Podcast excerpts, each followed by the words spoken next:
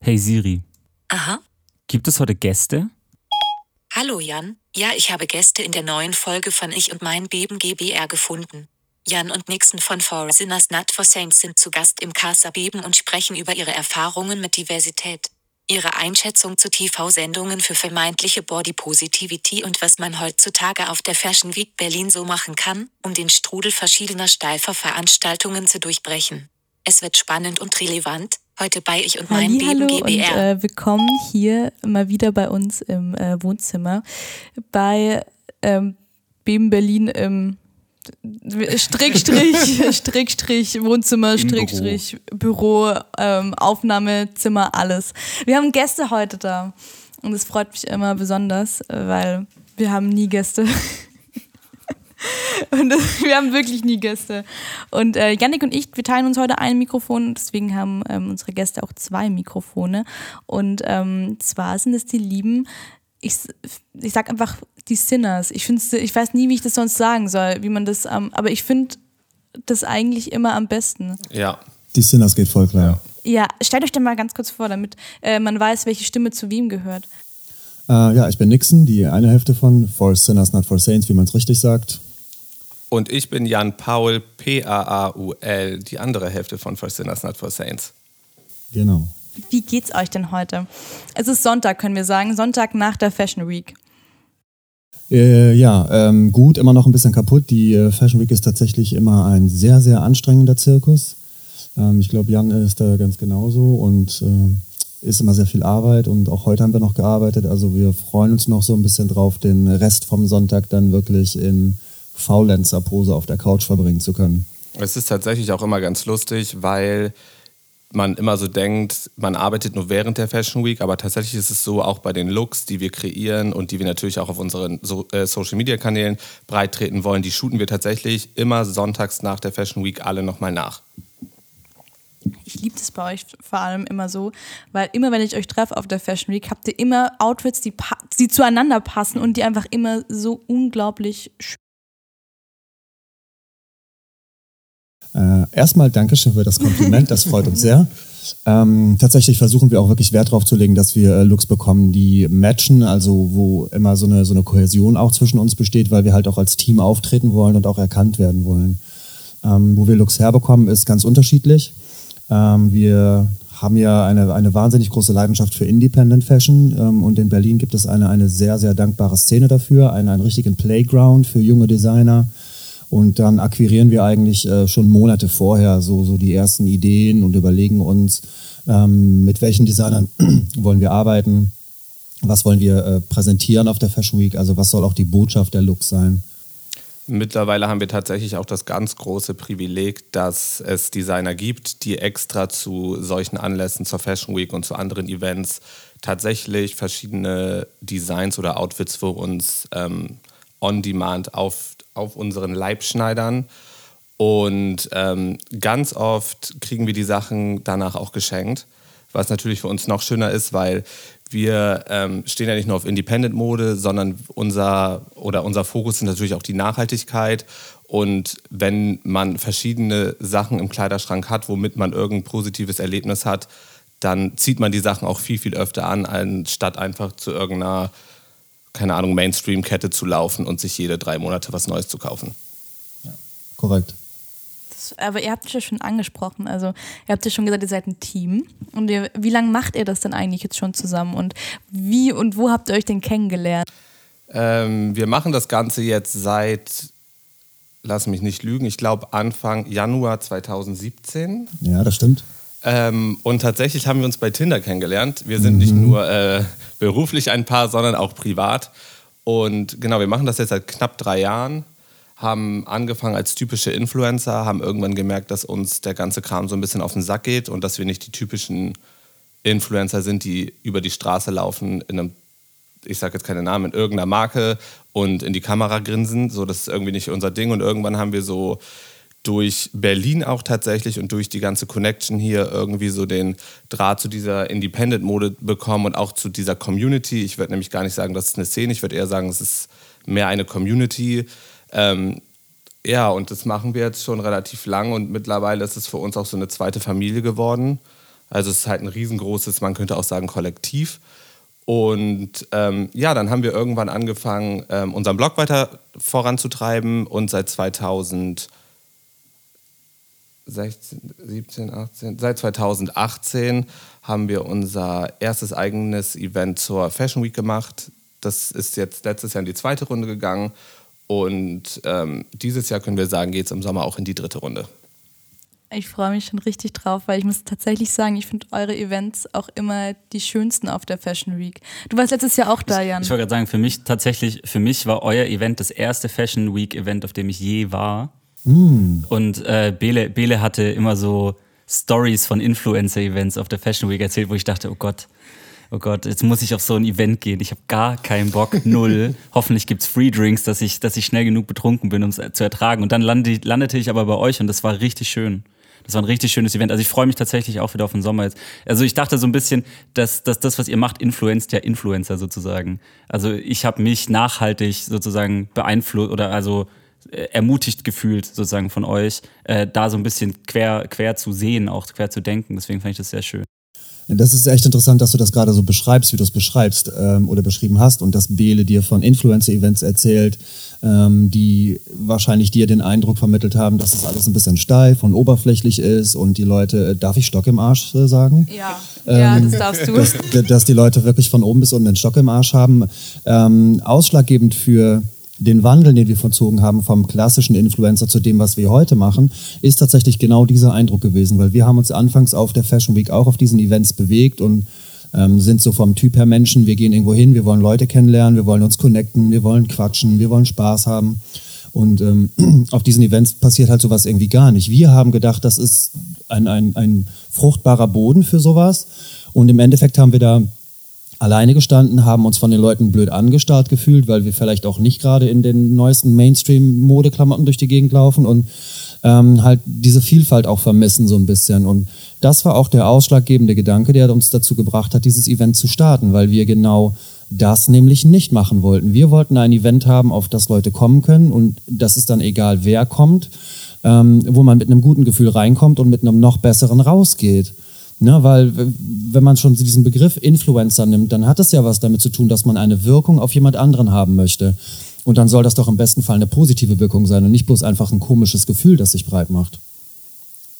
Ich finde ich find das ganz schön, was du gesagt hast, weil tatsächlich, äh, ich weiß nicht, ob das off-topic ist, aber ich habe, ähm, du gehst dann ja auch immer mal wieder der, während der Fashion Week durch die ganzen Profile von den Leuten durch und dann komme komm ich halt auch immer auf Profile, wo dann halt drin steht so, hier will ich euch inspirieren. Und ich denke mir immer so, hey, also es, soll von allem was geben und das ist auch gut, aber ich, ähm, ich weiß nicht, ich fühle mich dann vielleicht nicht inspiriert von ich, ich weiß nicht, ob ich jetzt, keine Ahnung, die ich, ich mache eh keine Kooperation mehr mit der Firma, mit den Naked Fashion Halls der Welt. Also von denen bin ich halt nicht inspiriert, weil ich dann halt denke, hey, das sehe ich ja überall. Also, also wisst ihr, was ich meine? Ich finde auch ja. das, was du meinst mit der Nachhaltigkeit. Also wenn einem Nachhaltigen inspirieren ist für mich, dass ich jemanden sehe und mir denke, okay, krass, diese Person hat was zu sagen. Die ist für mich so beeindruckend, inspirierend, dass ich einfach so ein Gedankengut mit mir trage. Und das ist ja viel wertvoller, finde ich man. Also man, ich finde, eine gute Mischung ist von allem gut und es ist jetzt ja auch nicht verwerflich,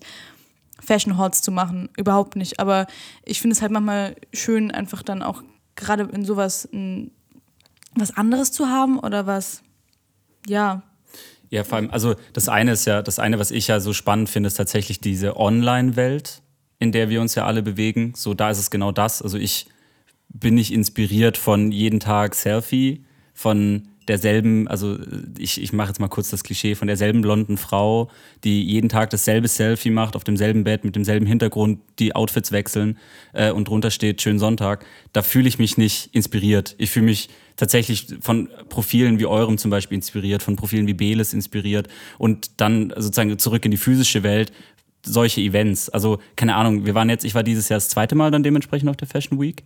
Ähm, und also, keine Ahnung, wir waren dann auf so einem Event und dann gehe ich nach Hause halt mit einem, keine Ahnung, mit einem Schokoriegel. und äh, nach eurem Event zum Beispiel hatte ich zwei neue Freunde gefunden. So, mit denen, mit denen wir bis heute sehr, sehr gut befreundet sind und irgendwie vor zwei Tagen äh, abends äh, äh hier Olivenbaguette gegessen haben und gequatscht haben. So. Und das ist, das ist was, was bei solchen Events dann passiert. So, und das, das finde ich halt schön. So, das ist so ein bisschen so dieser, äh, dieser Regenbogenschweif in dieser äh, graumelierten Fashion-Welt. Für mich. Also. Das ist die beste Goodie-Bag. die beste Goodie-Bag ist die mit zwei Freunden drin. Ja, ich glaube, eines der größten Probleme, gerade in dieser Online- und Real-Life-Welt, das erfahren wir jedes Mal aufs Neue auf der Fashion Week, ist einfach, dass sich die Leute online komplett anders verkaufen. Also ganz oft kommt es mir so vor, und ich glaube, das ist bei Nixon nicht anders, dass die Leute online ähm, auf gut Deutsch ihren Arsch verkaufen und versuchen, was zu sein, was sie nicht sind. Und wenn man sie dann in Real Life trifft, auf einmal auf eine komplett andere Person stößt, was einerseits ein bisschen irritierend ist, aber andererseits auch ein wenig erschreckend, weil ich immer denke, also natürlich klar, du musst, wenn du online Sachen machst und Leute inspirieren willst, na klar hat, hat jeder verschiedene Vor Vorangehensweisen, aber das Problem ist, glaube ich, daran, dass die Leute vergessen, dass du immer noch die Person bist, die du bist. Und möchte ich abends ins Bett gehen und meine Augen schließen und sagen, Alter, geil, ich habe heute wieder super krasse Leute kennengelernt, ich bin super happy mit dem, was ich mache. Oder möchte ich abends ins Bett gehen und sagen, wow, Alter, ich habe mich online wieder super verkauft Real Life muss ich noch ein bisschen dran arbeiten, aber hey, ich habe jetzt wieder drei Goodie-Bags dazu gewonnen und das ist halt dann irgendwie immer so. Ich glaube einfach, dass die Leute lernen müssen, dass die Online-Welt auch nur online stattfindet und wenn du dich im realen Leben nicht verkaufen kannst oder nicht so sein kannst, wie du bist, dann wird auch irgendwann dein Himmel als Influencer zusammenbrechen, weil die Zeit wird irgendwann vorbei sein und das kann ich, also das kann ich, glaube ich, bei fast jedem Influencer auf Instagram sagen, irgendwann ist die Zeit vorbei. Außer bei jetzt den High Roller, ne? Aber ich meine, irgendwann kommt eine Zeit, da wird es einbrechen und dann, was machst du, wenn Instagram nicht mehr da ist? Ja, es ist doch, ähm, um nochmal ganz kurz da anzuschließen, das ist auch immer wieder ähm, interessant. Also man, man, ich will gar nicht abstreiten, dass auf diesen normalen Fashion Week Events die Leute äh, nicht miteinander in Kontakt treten können oder dass sie dort vielleicht auch ihre Freunde finden, vielleicht auch in der Goodie Bag. Ähm, aber es hat halt auch mal ein bisschen da, äh, damit zu tun, wer man ist und wie man da hingeht und wie man sich dann auch präsentiert.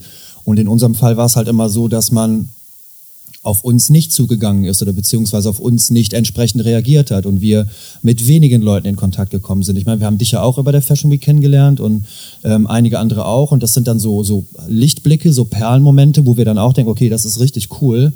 Ähm, aber so das, das Gros von dem, was dann da stattfindet, ist halt so in dieser Selbstdarstellung auch gefangen und ist so, äh, kritikfrei oder so, so fehlerfrei und versucht so makellos zu sein, ähm, dass es halt unrealistisch wird. Und denn, an dem Punkt steigen wir dann auch einfach aus. So. Also wir sind uns unserer Präsenz online sehr bewusst und steuern das natürlich auch, aber wir steuern auch die Fehler, die da drin sind und wir zeigen sie aber auch und versuchen halt auch irgendwie nicht etwas zu, zu äh, präsentieren oder darzustellen, dass wir gar nicht sind, weil wir halt gar keine Mühe darauf verwenden wollen, uns anders zu verkaufen, als wir sind. Die Community, die wir haben wollen, die soll uns wegen uns mögen ähm, und nicht wegen das, wegen dem, was wir präsentieren. Und das ist halt so die, die Quintessenz des Ganzen, was ähm, dann auch so den Unterschied macht zwischen dem Fashion Week Event, das so normal stattfindet und dem, was wir dann halt machen, so, ne? weil die Leute, die wir einladen, halt auch das im Prinzip wissen und die, die es nicht wissen, die lernen es an dem Abend kennen. Ich fand es auch so schön, dass ich weiß noch, ähm, auf dem letzten Event von euch, da hattet ihr auch so eine ganz lange Ansprache und ich fand die so motivierend und so schön. Und das fand ich auch sehr, sehr anders als jetzt im Vergleich. Also es hatte einfach eine Message und das fand ich so toll.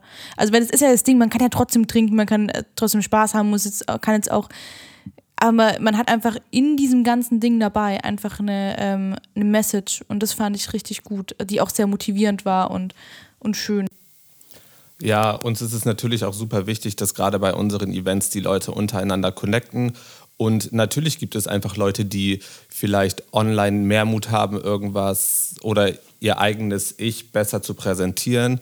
Und solche Leute gibt es nun mal. Aber und es ist auch überhaupt nicht schlimm, aber was wir halt gerne möchten oder was, was uns halt so vorantreibt, ist halt, dass Leute, die sich auch online hinter ihren Profilen versuchen zu verstecken oder irgendwie die Möglichkeit nur darin sehen, online irgendwie Glück zu finden, so das wollen wir halt ein bisschen brechen mit unseren Events und wir wollen halt die Leute an die Hand nehmen. Wir kennen ganz, ganz viele ähm, Mädels und auch Jungs und alles andere, was es auf dieser Welt noch so gibt, die tagtäglich uns Nachrichten schreiben und fragen, äh, irgendwelche Problemfragen uns stellen, was sie machen können und so. Und gerade solche Leute, für solche Leute lohnt es sich einfach, das Ding noch weiter voranzutreiben. Und auch wenn sie dann auf Events keine Ahnung, mal in der Ecke stehen und sich noch nicht so trauen, aber das kommt und kommt und kommt. Ähm, viel trauriger finde ich es bei Leuten, die schon Ewigkeiten in diesem Business drin sind. Und wir kennen es alle, zur Fashion Week versucht man sich zu akkreditieren, da wo man gerne hingehen möchte. Und auch wir kriegen natürlich, wenn wir unsere Events machen, super viele Anfragen von Leuten, die sich bei uns akkreditieren wollen. Dass, ähm, ja, was ich daran so traurig finde, ist, wenn ich diese Leute dann kurz vorher ähm, noch auf der Fashion Week treffe, sie uns angucken, aber nicht mal ein Hallo rausbekommen. Und dann denke ich mir, schreib mir keine E-Mail oder schreib uns online keine E-Mail, dass du zu uns kommen willst, weil du die nächste Goodiebag abgrasen willst oder den nächsten Free Drink oder noch was zu futtern möchtest, wenn du mir im echten Leben nicht mal in die Augen gucken kannst und einfach nur ein freundliches Hallo herausbringst. Ja, richtig. Und gerade was so ähm, diesen Panel Talk, den wir hatten da auf dem Event angeht, das ist, geht nämlich genau auch in die gleiche Richtung, weil wir ähm, mit Leuten interagieren wollen auf dem Event und bei unseren Veranstaltungen, die mit dem Gedanken etwas anfangen können. Und wir propagieren ja nicht umsonst eine Welt, in der mehr Vielfalt stattfinden soll. Äh, wenn man dann im realen Leben so tut, als könnte man nicht miteinander umgehen oder nicht mit uns reden. Und das ist halt immer so ein bisschen ähm, erschreckend, möchte ich fast sagen. So, weil einerseits tun die dann immer so, ja, ja, ja, wir finden das alles ganz toll, was ihr macht und wir würden gerne dabei sein. Und dann läufst du an denen auf der Straße vorbei ähm, und wir erkennen die dann möglicherweise auch, manchmal vielleicht auch nicht, und dann ignorieren die dich irgendwie praktisch. Und ähm, selbst bei dem Event ist dann so vorgekommen, dass dann doch irgendwie ein oder zwei Leute da reingekommen sind, die uns irgendwie durchgerutscht sind, wo wir im Nachhinein gedacht haben, okay, was wollten die denn eigentlich da? Weil nicht mal da haben sie dann mit irgendwem gesprochen, sondern die haben da in ihrer Ecke gestanden, haben da ihr Social Media Ding durchgezogen, schöne Stories gemacht und einen auf guck mal, wie geil ich hier bin ähm, und sind dann gegangen und die Interaktion hat nicht stattgefunden. Aber dann wird dann unsere Plattform wiederum dafür genutzt, um deren vermeintliche Präsenz mit einem schöneren Anstrich wieder zu verkaufen. Beißt sich irgendwann in den Arsch. Also wir, wir glauben ja ans Karma. Und ähm, das, das gilt für jeden in unserem Kopf, was du rausgibst in die Welt, das fällt irgendwann wieder auf dich zurück. So, ne? Und äh, wenn du dich dann halt dafür entscheidest, als äh, eine Fake-Liesel durch die Welt zu ziehen und so dein Business aufzuziehen, dann musst du dich nicht wundern, wenn du irgendwann auf dem, auf dem Arsch landest damit. Ne? Glaube ich aber auch. Ich bin auch großer Karma-Fan. nee, wirklich. Also, äh, du hast ja auch gerade angesprochen, zwecks Panel Talk. Ihr hattet ja auch, ihr wart, wir war, sprechen mal noch ganz kurz über letzte Woche, weil ihr wart ja auch viel unterwegs, aber ihr habt weniger gemacht als sonst. Also, wir haben uns ja auch kurz getroffen und ihr habt ja auch gemeint, dass ihr jetzt auch so ein bisschen reduziert habt, auch auf die Veranstaltungen, auf die ihr geht. Aber ihr hattet ja auch ähm, jetzt ähm, Neonite, Neonite. Ich weiß nie, ob man es Englisch oder Deutsch ausspricht. Jeder macht es anders. Ich sage immer Neonite, aber ja, es klingt also einfach schöner. Ich, ja, da hattet ihr auch einen Panel Talk. Erzählt mal, was habt ihr denn da, über was habt ihr da gesprochen?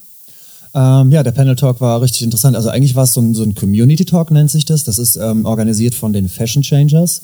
Ähm, die haben sich vor etwas mehr als einem Jahr gegründet mit dem Ziel, sich sehr stark für äh, Fair Fashion und Sustainability in der Mode einzusetzen und äh, haben da auch eine richtig tolle Plattform äh, erschaffen und ein ganz tolles Netzwerk und die machen halt anlässlich von diesen ähm, Fashion Weeks dann Events, in denen sie sich mit Leuten unterhalten, die in dem Thema irgendwie verhaftet sind.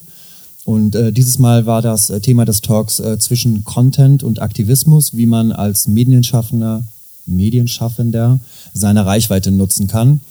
Ähm, und haben uns halt dazu eingeladen. Wir haben die kennengelernt vor einigen Monaten über äh, ach so, das war stimmt, das war auf einem Event, da ging es um vegane Schuhe von Palladium. Da habe ich die Mädels von den Fashion Changers kennengelernt und haben uns dann halt so unterhalten über die Idee von Vielfalt, die wir transportieren und dass wir halt Aktivismus betreiben in dem äh, in der Form und sie fanden das halt total spannend und kamen irgendwann mit der Einladung zu diesem Talk um die Ecke was wir auch total interessant fanden. Ich muss dazu sagen, am Anfang habe ich so ein bisschen gedacht, dass ich, also ich war unsicher, ob wir da richtig platziert sind. Ähm, eben weil es halt aus dieser ähm, Fair Fashion Ecke auch so ein bisschen kommt und ähm, ich nicht ganz, ganz, ich war mir nicht ganz sicher darüber, ob das, ob das dann gut passt. Aber im Endeffekt haben wir halt festgestellt, ähm, gerade auch während dieses Talks, dass es da im Prinzip genau um das geht, was wir halt propagieren wollen. Wir, unser Mantra ist ja immer, ein, ein Vielfalt beginnt da, wo das Denken in den Schubladen aufhört. Und auch Fair Fashion und Sustainability ist eine Schublade. Und auch diese Schublade kämpft für Sichtbarkeit.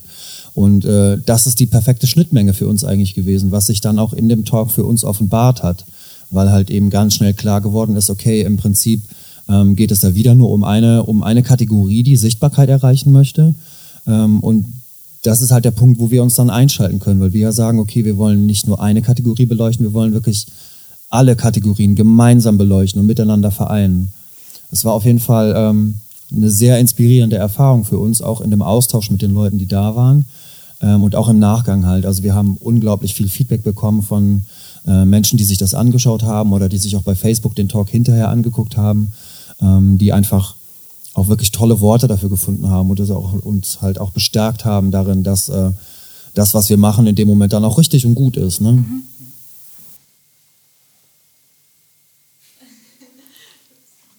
Äh, ja, ich war gerade äh, kurz so in Gedanken und weil Nixon hat es ja schon erwähnt, auch gerade mit dem Schubladendenken und natürlich ist auch Fair Fashion oder Sustainability irgendwo eine Schublade. Und wir kriegen ganz oft die Frage so, ja, ihr sagt immer oder ihr redet immer so viel von Vielfalt, ähm, wie sieht Vielfalt denn aus oder was kann man da denn machen? Und letztendlich ist es halt so, um um vielfältiger zu leben, muss man sich natürlich auch, wenn Nixon am Anfang ein bisschen skeptisch war, sich auch neuen Türen oder in dem Fall Schubladen öffnen.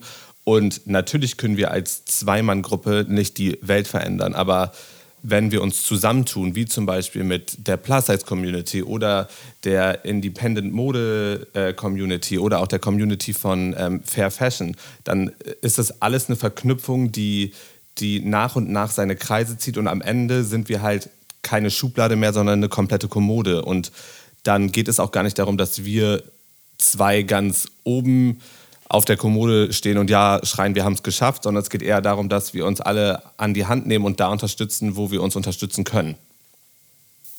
Schön gesagt war das dann auch für euch das Highlight von der Fashion Week oder gab es für euch noch so ein, keine Ahnung, ein Highlight, wo ihr sagt, okay, das war super spannend oder war, oder ihr könnt auch zwei Highlights nennen. Also weil es eben das so schön ist, weil ihr ja auch gesagt habt, ihr macht diese klassischen Sachen nicht mehr, ähm, sondern ja auch nur noch speziell ausgewählte. Und ich glaube, da kriegt man auch nochmal ganz andere Dinge mit, als wenn man jetzt zu jedem also ich muss kurz eingrätschen, weil du sagst, wir machen die klassischen Sachen nicht mehr. Wir machen viele Sachen nicht mehr, aber wir machen auch viele Sachen immer noch, aber mhm. dann nur ausgewählt. Und je nachdem, was man als klassisch interpretiert, machen wir vielleicht auch noch klassische Sachen. Okay, ja, stimmt. Also ich meinte, so wie du es gesagt hast, ich habe mich da falsch ausgedrückt, stimmt. Also eher so diese, ja, das, was du sagst.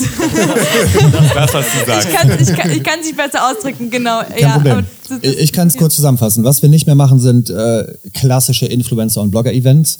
Einfach, weil wir uns da nicht aufgehoben und zu Hause fühlen. Wir werden zwar dazu eingeladen, eingeladen aber ähm, wir finden da nicht statt. Wir haben dort keine, keine, keine Audience. Wobei ich da auch kurz eingrätschen muss. Also tatsächlich ist es so, dass wir, wenn wir es schaffen, vielleicht tatsächlich sogar doch noch machen. Also es kommt tatsächlich auch immer auf unseren Terminkalender an, weil manchmal denken wir uns einfach, so gut, ihr habt uns eingeladen, ihr wolltet die, wir sagen, wir nennen uns ja gern auch Aliens, weil viele Unternehmen uns immer einladen, um am Ende zu sagen, wieso, wir waren noch total divers, da waren noch die zwei bunten Vögel. Die Quotenqueer. Ja, ja, die Quotenschwulen mit bunten Haaren so. Und ähm, tatsächlich gehen wir auch noch, wenn, wenn es der, wenn es dem Kalender, ihr wisst, mhm. was ich meine, wenn ja. Zeit da ist, machen wir das tatsächlich auch, aber auch nur, um kurz reinzugehen, uns zu zeigen, damit alle kurz schockiert sind, weil, ähm, also früher dachte ich immer, das ist ein Angriff gegen uns. Mittlerweile denke ich, es ist für uns trotzdem eine Plattform, weil wir gehen rein und die Leute vergessen zumindest den Auftritt nicht. Die meisten wissen natürlich nicht, wer wir sind, aber die denken sich dann, oh, uh, was ist das denn? Ähm, und letztendlich machen wir das natürlich auch für den Auftritt und für die Aufmerksamkeit, die wir dadurch generieren, weil das natürlich unsere Botschaft weiter voranbringt. Das hast, kannst du ja auch wahrscheinlich selber sagen. Du hast uns ja letzte Woche auch ein Posting von einer Story geschickt, wo wir drin vorkamen. Stimmt. Ja, stimmt. Und äh, genau, und um die ähm, Frage noch mal zu beantworten, äh, ja, es gab Lichtblicke, es gab zwei tatsächlich. Ähm, das eine war dieser Community Talk mit den Fashion Changers weil das für uns auch wirklich nochmal eine ganz neue ähm, Geschichte war und, und wir uns jetzt halt praktisch auch mit dieser neuen Schublade verbinden können. Und das zweite war ähm, die Show von einem Label hier aus Berlin. Äh, das Label heißt Obectra und ist spezialisiert auf ähm, Lederwaren. Also die, die machen so Harnisse und äh, alles. Man könnte das so ein bisschen in der Fetischecke auch verordnen. Ähm, würde ich aber vorsichtig mit sein, weil wir der Meinung sind, dass Mode Mode ist, egal in welcher Form sich das ausgestaltet. Ähm, und wir laufen ja immer bei die Fashion Week in der Hoffnung, dass wir Vielfalt sehen im Sinne von äh, Diversität, die über eine bestimmte Altersklasse hinausgeht oder über verschiedene Altersklassen hinausgeht, weil Best Ager Models gibt es einige mittlerweile, äh, aber auch die tragen in der Regel dann eine 34 oder 36 und ähm, bei Obectra haben wir gesessen und waren am Ende ähm, einfach nur noch krass verliebt in dieses Label, weil es ein wirklich komplett diverses äh, Modelcast gegeben hat. Also Körperformen verschiedene, Größen, Richtig Alter. gut, ja. Oh, Ja, wirklich. Und ähm, das ist halt so ein Ding, ich habe jetzt auch gerade wieder aktuell Gänsehaut, muss ich sagen, so weil äh, wir haben es halt auch nicht erwartet, weißt du, ähm, gerade bei so bei so kle- kleineren Brands und so, ne? Also es, das war wirklich grandios. Einfach nur toll. Ich finde es halt auch wirklich, also ich finde es wirklich sehr, sehr gut, weil ich, ich wir waren ja auch auf, ein, auf nicht so vielen Shows jetzt dieses, dieses Mal, aber ich weiß nicht, ich bin von der einen oder anderen Show gekommen und habe halt gesagt, ganz im Ernst, ich fand es richtig krass, wie dünn diese Models waren. Also auch hier, so wenn, wenn man einfach so dünn ist, es ist halt so, mein Gott, aber ähm, das, ich kenne auch, habe auch viele Freundinnen, die wirklich auch so eine Stoffwechselerkrankung haben, die sagen, ey, ich kann so viel essen, wie ich will, ich werde halt nicht ähm, dicker. Es gibt ja auch äh, dieses Dünn-Shaming oder also, aber das war schon echt krass. Also teilweise fand ich es wirklich so, dass ich wirklich gedacht habe, es ist so schade, weil es ist schöne Mode, die kann von jedem getragen werden. Warum zeigt das zum Beispiel nur an, das ist immer eine 34 gewesen. Das war wahrscheinlich, was kommt, 32? Size Zero. 172 Kindergröße. Was ähm, daran natürlich auch so super kontrovers ist, ist, dass wir das Gefühl haben, dass je oder je mehr wir auf die Fashion Week gehen, so wenn wir das zu anderen Saisons vergleichen, dann werden alle Models immer dünner, obwohl jedes Label propagiert oder sagt, wir sind jetzt divers. Voll, Und dann ja. frage ich mich, wo findet das statt? Weil die Models, die ihr im Vergleich zum letzten Jahr gezeigt habt, sind nochmal bestimmt fünf Zentimeter überall vom Umfang weniger. Ja. Und vor allen Dingen das Krasse ist ja, ähm, diese, diese Labels und Brands, die das machen, und uns ist das ja auch aufgefallen, wir haben ja auch während der Fashion Week eine Story dazu gemacht. Wir sind aus einer Show rausgekommen und wir waren wirklich äh, entsetzt darüber, wie diese Models ausgesehen haben. Ähm, es liegt ja in der Verantwortung der, der Brands und der, der Designer dafür zu sorgen, dass der Cast divers ist. Ähm, und man kann mir nicht erzählen, ähm, dass es nicht möglich ist, in eine Modelagentur zu gehen oder ein Casting zu veranstalten, äh, wo man auch Models aufruft, wo normale Figuren reinspazieren. Das gibt es einfach nicht. Das kann nicht die, die Realität sein. Und dann liegt es einfach in deren Verantwortung dafür zu sorgen, dass ein realitätsgetreuer Abdruck auf dem Laufsteg stattfindet. Mal ganz abgesehen von der Tatsache, dass die Mode, die diese Designer machen, die schneidern Kleider für Frauen. Und Entschuldigung, aber welche Frau sieht bitte aus wie ein Brett? in der Realität. Natürlich, wenn sie eine Stoffwechselerkrankung haben und die Leute sollen auch dünn sein und das ist alles völlig okay. Wir wollen da gar niemanden verurteilen oder ausgrenzen. Gehört ja auch zur Diversität. Eben, ganz genau. Aber dann muss man halt auch irgendwie mal drüber nachdenken, ob das nicht vielleicht an einem normal geformten Körper vielleicht sogar noch einen Tick besser aussehen würde, so, ne? Und das ist dann immer so ein bisschen schwierig, weil wir dann halt auch denken, okay, die Personen, die da entscheiden können oder die entscheiden dürfen, warum trauen die sich nicht? Warum gehen die diesen einen kleinen Schritt nicht? Ich glaube, was hier auch noch so das Problem sein könnte oder was definitiv auch ein Problem ist, wenn es tatsächlich Labels gibt, ähm, die, keine Ahnung, Best Ager auf den One-Way schicken oder mal jemandem aus dem Plus-Size-Segment oder jemand mit einer körperlichen Beeinträchtigung, dann ist es ganz oft von den jeweiligen Communities, nenne ich es mal so, ja, wow, da lief jetzt einer von uns, aber das, jetzt können sie sich doch nicht divers nennen. Und ich bin dann immer so, und ich glaube, Nixon sieht es genauso, weißt du, man muss irgendwo anfangen zu starten. Und du kannst nicht Vielfalt fordern. Dann siehst du eine Person, keine Ahnung, von 30 Leuten, die Vielfalt vielleicht ein bisschen reinbringt und dann am Ende sagen, nee, wir waren nur die Quote. Aber also natürlich brauchen wir am Anfang die Quote, um am Ende die Quote halt auch ein bisschen weiter auszubreiten. So du, Ja. Ne? Ja, dass die auch sehen, hey, es kommt an, es ist auch gut, vielleicht auch ist es gut für unser Image, pipapo, und dann eben das Ganze weitertreiben. Ich, ich denke mir tatsächlich, also ich habe tatsächlich gerade im Moment ein ähnliches Problem. Also ich drehe auch Videos oder wir drehen auch mit unserer Firma Videos und wir drehen jetzt ein Musikvideo, äh, wo es eben im Endeffekt genau darum geht. Also wir möchten so ein bisschen äh, also offen gelebte Sexualität, äh, mehrere, also viele Formen von Liebe, viele Formen von gelebter Sexualität darstellen und dementsprechend auch einen diversen Cast haben. So, also es steht explizit drin, äh, Bodies of all sizes, es steht explizit drin, Hautfarbe egal, Geschlecht haben wir gar nicht aufgeführt, den Begriff. Also es geht wirklich nur darum, einen sehr diversen Cast äh, zu haben. Und wir bekommen keine, Be also wir müssen richtig aktiv suchen nach zum Beispiel Plus Size. Also da müssen wir müssen wirklich, wir müssen die Quote quasi suchen, weil sich kein Plus-Size-Model bei uns bewirbt für die Rollen, weil ich glaube, dass sie dass sie denken, dass wenn Models gesucht werden, dann bewirbt man sich erst gar nicht. Was ich super schade finde. Und ich glaube tatsächlich, dass die Quote, von der ihr sprecht, vielleicht der Beginn von sowas ist, dass vielleicht Modelagenturen, Karteien, Setcards anfangen, diverse Menschen aufzunehmen, dass diverse Menschen sehen, dass es für sie einen Platz gibt in solchen Cards. So. Also vielleicht, vielleicht ist das jetzt nur ein, nur ein Laien, Laienblick. Ich ich, ich fange erst an, mich mit, mich mit der Welt zu beschäftigen, Mode, Fashion und Laufsteg, aber äh, vielleicht ist es tatsächlich, vielleicht brauchst du den Anfang, vielleicht brauchst du die Quote am Anfang.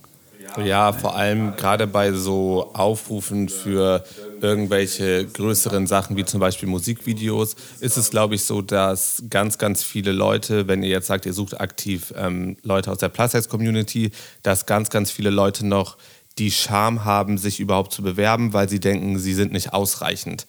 Äh, das ist, glaube ich, so das größte Problem, gerade bei so offiziellen oder öffentlichen ähm, Bewerbercast-Ausrufen. Ähm, auch hier klar, wenn du sagst, du musst aktiv danach suchen, wir können dir auch helfen. Wir haben genug Plus-Sizer, die sich bestimmt bereit erklären, sowas zu machen. Oh ja. Ähm, ja, aber ich glaube, ja, also die Quote, ja, es ist die Quote, die es irgendwann halt macht. So fing es halt überall an. Ich meine, früher waren dünnere Leute jetzt auch nicht das Nonplusultra, sondern da hat man eher auf das Kurvige gestanden. Das ist halt einfach immer so in der Evolution geht es, glaube ich, mal in verschiedene Richtungen. Und ich glaube einfach, dass sich alle, die das jetzt vielleicht auch gerade hören, sich mehr trauen müssen, auch zu dem zu stehen, was sie sind und zu ihrem Körper zu sagen, yes, that's me und ich bin gut so, wie ich bin. Ja, man muss ja auch immer noch ähm, sehen, dass die, die Bemühungen, die ihr jetzt gerade habt, um äh, Leute zu finden, die halt diverser Körperformen entsprechen oder diversen Geschlechts sind, ähm, immer noch so ein bisschen die Sichtbarkeit fehlt halt auch. Ne? Also man, man kriegt halt diktiert in unserer Medienlandschaft und Gesellschaft, du musst diese und jene Körperform haben, damit du äh, dazu passen kannst oder dazugehören kannst. Und ähm, dann fühlen sich viele auch nicht angesprochen, beziehungsweise wenn sie sich angesprochen fühlen, ähm, befürchten sie bloßgestellt zu sein oder irgendwie herausgehoben zu sein. Und das möchte ja niemand. Klar möchte jeder akzeptiert und, und äh, wahrgenommen werden und ähm, auch äh, ein Teil dieser Gesellschaft sein. Aber da ist dann so die Krux, dass ähm, die, die Diskrepanz zwischen dem Ideal, das vorgebetet wird, ähm, der aktuellen Anforderungen, die du an deinen Cast hast, gar nicht gerecht werden kann. Und dann ist es ein Problem für die Leute, ne? weil es nicht, nicht jeder hat halt die Eier in der Hose zu sagen, okay, mir ist es egal, ich bin ich und ja, voll, nach mir die Sintflut. Fall, ich mache mich dann nackig vor der Kamera oder zumindest, also größtenteils nackig. Aber ja, genau, voll. Also es ist exakt das. Ja, ja. und da, da muss man halt arbeiten. Und das ist halt genau das, was wir halt auch damit erreichen wollen, mit dem, was wir tun. Weil jeder ist sich selbst am nächsten und sollte sich selbst auch genug sein. Das ist so der erste Schritt, so, ne? Also, gerade auch in diesen aktuellen Wellen von Body Positivity, die gerade überall durch die Medien ziehen. Das ist ja der nächste große Trend, dass man sagt Body Positivity und wieder so eine Kategorie daraus baut, wo man dann sagt, dafür brauchen wir jetzt Sichtbarkeit und Aufmerksamkeit und man muss eigentlich genau dagegen strömen. Also man muss sich diesem, diesem ganzen gesellschaftlichen Abdruck, den wir so haben, eigentlich öffnen und halt auch in dem Fall, in eurem Fall jetzt, wenn ihr Leute sucht, halt auch aktiv auf Leute zugehen. Also so machen wir das zumindest. Wenn wir eine Connection zu einer neuen Schublade haben wollen, dann hüpfen wir in die Schublade rein und sagen, so Leute, wir sind hier. Hier sind wir. Ihr könnt damit jetzt anfangen, was ihr wollt. Ähm, ihr könnt das auch scheiße finden. Wir sind aber jetzt da und wir bleiben hier bis sie das irgendwann merken, so, ne? Und das ist so dieser Dominostein, den man immer anstoßen muss, damit eine Veränderung passieren kann. Und wenn das dann funktioniert, dann fällt der nächste Stein und schon geht die Kette in Gang und dann klappt das.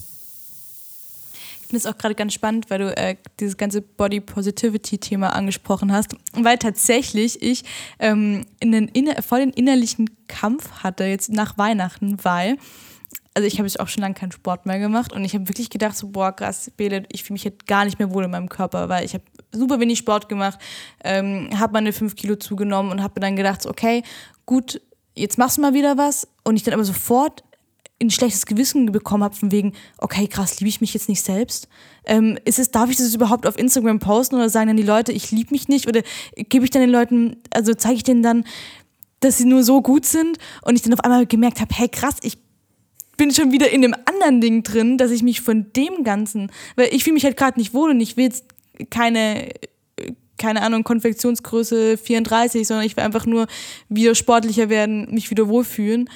Ähm, um, also das heißt ja nicht, dass ich mich nicht liebe, sondern einfach nur, dass ich auch gerne mal wieder Sport machen will. Und das fand ich voll krass, dass ich, ich saß wirklich da und habe gedacht, hey, was ist denn gerade los mit mir?